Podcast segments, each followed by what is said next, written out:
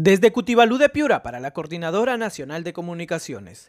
Después de 57 días de espera, la unidad de cuidados intensivos del Hospital Temporal de la Videnita en 26 de octubre luce implementada tras la llegada de las dos plantas productoras de oxígeno que hacían falta.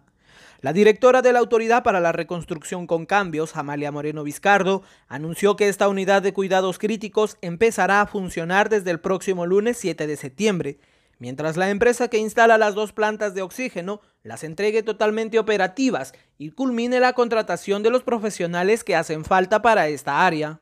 La funcionaria aclaró que de las 40 camas, 20 son para cuidados intensivos y las otras 20 para cuidados intermedios. Desde Cutibalú de Piura, para la Coordinadora Nacional de Comunicaciones, Gustavo Guarnizo.